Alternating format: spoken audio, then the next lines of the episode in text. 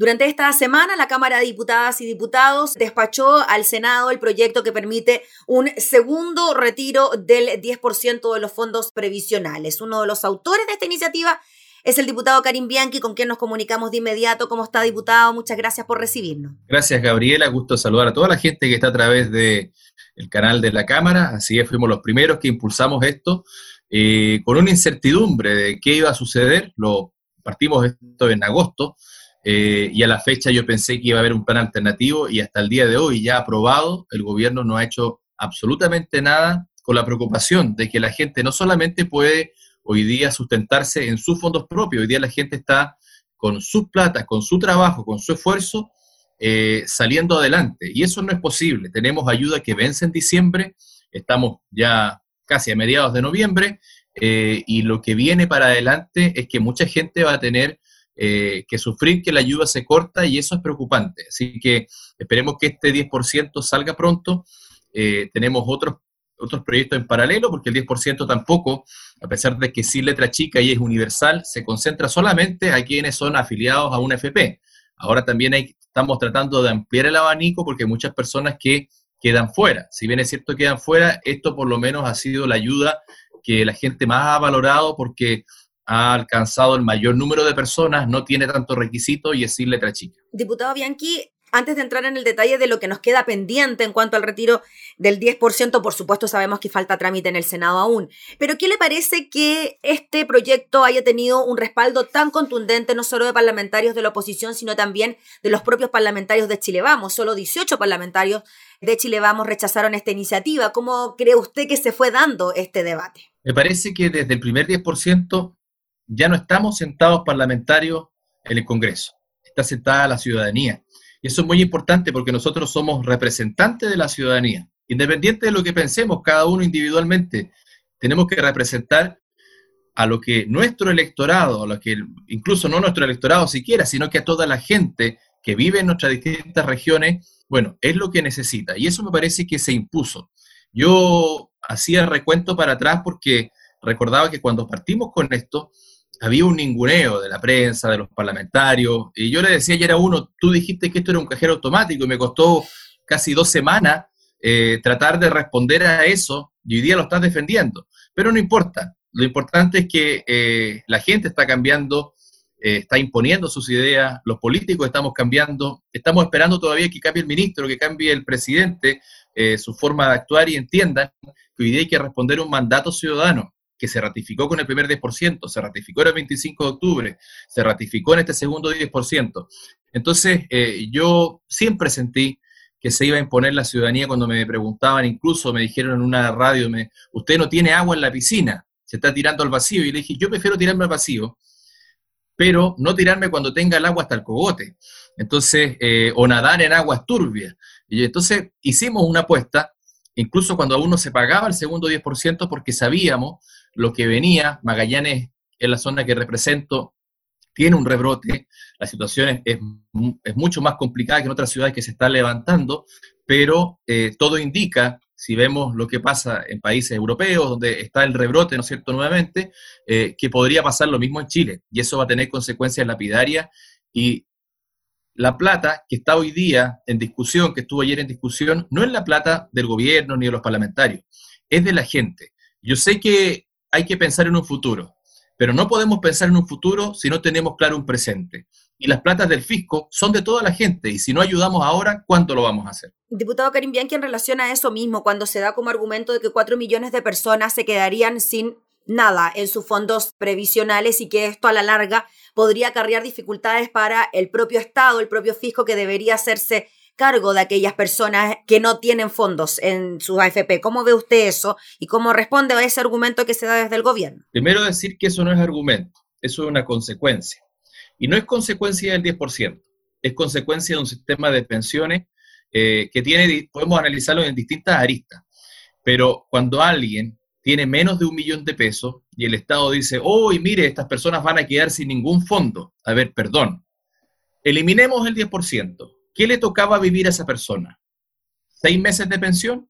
Entonces, son personas que, si estaban por jubilarse, lo único que hicimos fue adelantarle su pensión básica solidaria si que cumple con los requisitos, porque eh, acá estamos como eh, haciendo que ese menos de millón de pesos que tenían las personas, elevarlo casi como una pensión vitalicia, y no es así.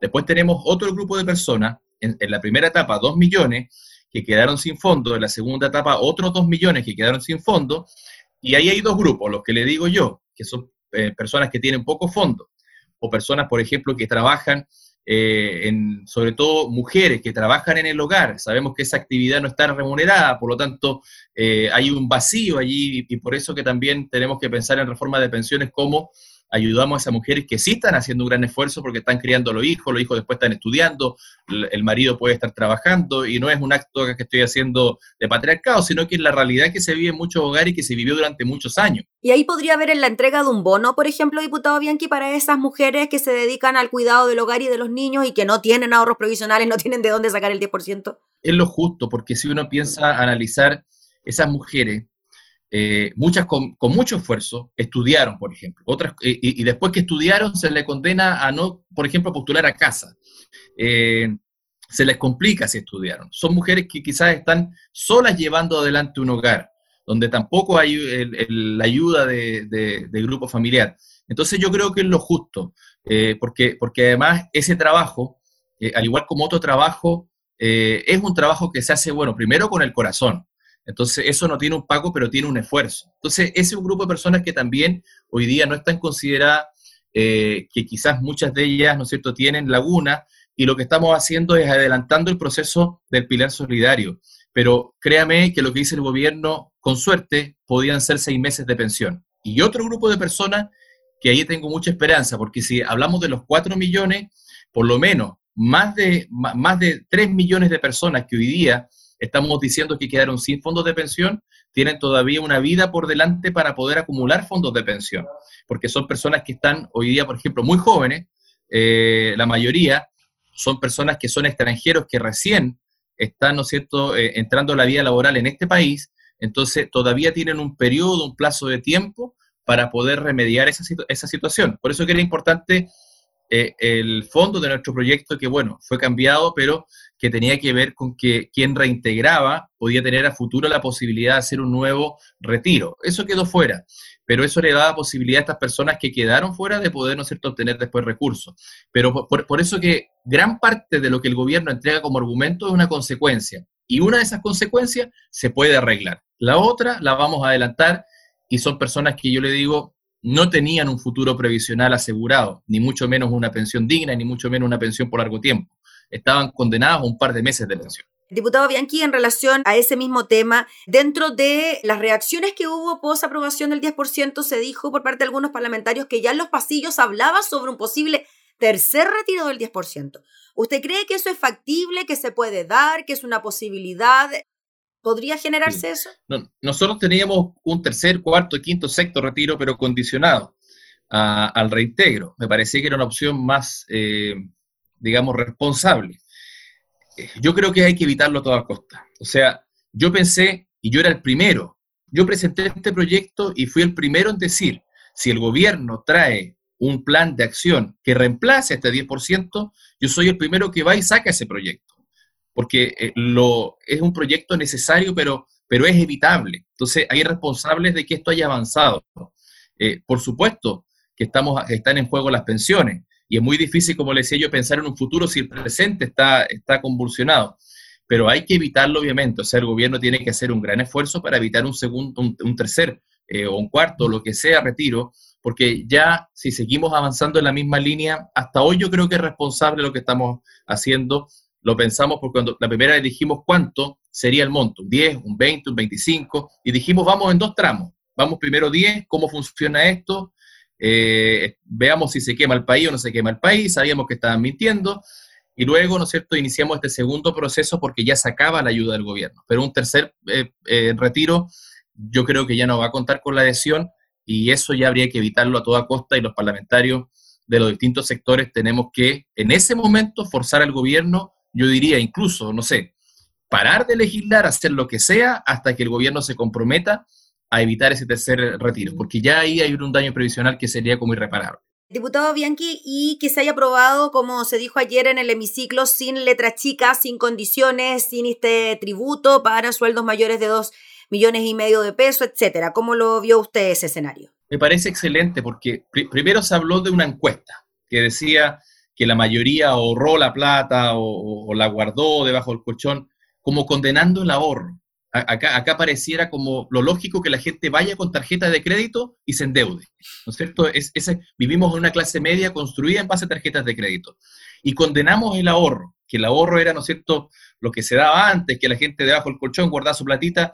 ¿Y por qué la gente está ahorrando? Si es que alguien está ahorrando, lo está haciendo porque no sabe lo que viene a futuro. Y me parece totalmente responsable pensar, yo estoy ahorrando porque no sé cómo se viene esto. Pero yo no creo en la encuesta. Mire, en países como Estados Unidos hacían encuestas totalmente, ¿no cierto?, diferentes de lo que pasó en una elección. Y acá en Chile sabemos cómo la encuesta se maneja. Y finalmente las encuestas son como las prietas. A veces es mejor saber cómo eh, no saber cómo se hace. ¿ah? Es mejor comerla, pero no saber cómo se hace. Entonces, son datos, pero yo datos que cuestiono bastante. Y en lo segundo que usted me dice... Le preguntaba sobre la letra chica de que no hubiese impuesto para el retiro. Ahí hay un punto importante porque yo, ¿por qué me pongo al impuesto? Si yo sé que hay gente que tiene más, qué sé yo, pero porque la realidad de Chile cambió. Por ejemplo, hay un, hay un pyme que perfectamente puede ganar dos millones y medio de pesos. Y, le pongo este caso porque fue un ejemplo práctico que me dieron en la calle. Me dijo, yo gano dos millones y medio de pesos, los tengo, pero tengo trabajadores que no les puedo pagar imposiciones, no puedo comprar mercadería, entonces no puedo pagar el arriendo. Entonces, soy, eh, porque no, no te olvides que se estaba calculando 10 años para atrás. Entonces, en la división estamos poniendo la crisis, pero estamos poniendo el tiempo de bonanza. Entonces, en esa división era muy perversa. O sea, yo hoy estoy destruido, entonces es mi opción. Entonces ahí tiene un ejemplo práctico, gente que antes quizás ganó, que hoy no tiene, o que está ayudando a un familiar, o que tal vez, no sé, el marido, la señora quedó, fue, que quedó cesante, o están ayudando a los hijos. Por eso que hoy día hay que pensar en políticas que sean solidarias y no políticas que sean con letra chica, porque hoy día no sabemos la realidad que hay detrás de cada puerta. Y por eso que era importante sacar toda hoy día duda de que esto va a tener eh, eh, algún subterfugio, algo yo creo que salió limpio y salió como debió haber sido siempre. Igual que el primer 10%, sin letra chica, sin mayor requisito, porque le complicamos tanto la vida a la gente ahora que yo creo que lo que hay que hacer es simplificarse. Diputado Karim Bianchi, ¿quedan todavía aspectos pendientes con el retiro del 10%? Hubo gente que no lo pudo retirar, aquella que optó por rentas vitalicias para su jubilación. Y otro aspecto bien importante, muy relevante, tiene que ver con los morosos de las pensiones de alimentos. En el 10% anterior se aprobó de que si ese 10% retirado tenía de por medio una morosidad por pensión de alimentos, pues bien ese dinero iba destinado pero no había obligatoriedad en aquel retiro. ¿Ahora la cosa podría cambiar? Mire, voy a partir con el segundo punto. Eso se pudo haber resuelto ayer. Y si no se resolvió es por culpa del diputado Matías Walker. Porque en la comisión yo tenía una indicación que se incorporaba al proyecto y él me sacó el uso de la palabra. Dijo que yo estaba equivocado en los medios de la comunicación, pero eh, yo creo también en la palabra y creo en la caballerosidad y él me dijo me equivoqué y yo insistí en la, indicación, que tiene que ver con una acción de subrogación, que no depende del deudor, porque recordemos que hay otro proyecto que también habla de lo mismo, pero es, una figura que se llama en derecho agencia oficiosa, pero que para que ocurra eso, eh, la, la, persona a la cual se le debe actúa como agente del deudor y siempre va a depender de la voluntad del que debe. O sea, si yo debo pensión alimenticia y no quiero pagar, tampoco voy a terminar. Entonces, en la práctica, no se cumple. Y nuestra figura dependía del deudor y del tribunal que lo declare. Y eso lamentablemente no lo quisieron dejar ayer. Yo pude haber insistido con la indicación el día de ayer, pero que hubiese pasado, hubiese pasado comisión, hubiese pasado a la sala nuevamente y no quise retrasar el proyecto y por eso lo digo públicamente ahora y espero que se cumpla la palabra porque todos los parlamentarios de la Comisión de Constitución me fueron a pedir que por favor retirara la indicación para no demorar el proyecto para que hoy en la tarde se resuelva eso. Hay hoy día un incumplimiento de casi el 90%. Y, y no tiene que ver con la, no, no, tiene que ver con el 10% esto, si esto lo desnudó. Entre el primer 10% y el segundo 10%, el Ministerio de Justicia no ha hecho nada porque esto se solucione. Por ejemplo, en materia de notificaciones, por ejemplo, en materia de determinar la renta real de, de quien debe. Entonces ahí hay un problema de fondo que no lo va a resolver el 10%, sino que hay que tratarlo porque eh, tenemos, tenemos acá un incumplimiento grave. Solamente estoy hablando de las pensiones que están formalizadas en un tribunal. ¿Qué decir de las personas que de común acuerdo, para no llegar a un problema mayor, han, ¿no es cierto?, acordado una pensión.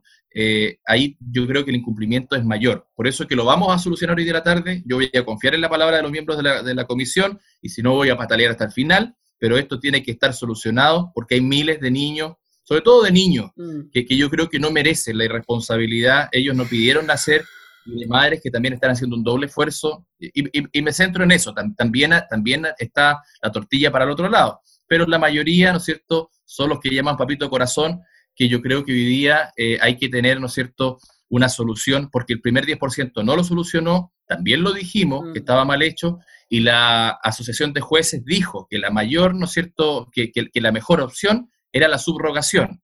Esperemos que Matías Walker recapacite, ayer lo hizo, que no se deje llevar por las luces, por su compañera de puesto Pamela Giles, y hoy día hagan lo que tienen que hacer y escuchen, no a mí, a los millones de niños y de madres que están esperando. Diputado, y cortito sobre el tema de las rentas vitalicias, ¿qué es lo que quedaría pendiente allí? Porque escuchaba representantes de las compañías de seguro y decían que esto básicamente los podría casi ir mandar a la quiebra. Sí, bueno, también dijeron lo mismo lo de la FP, y son los mismos.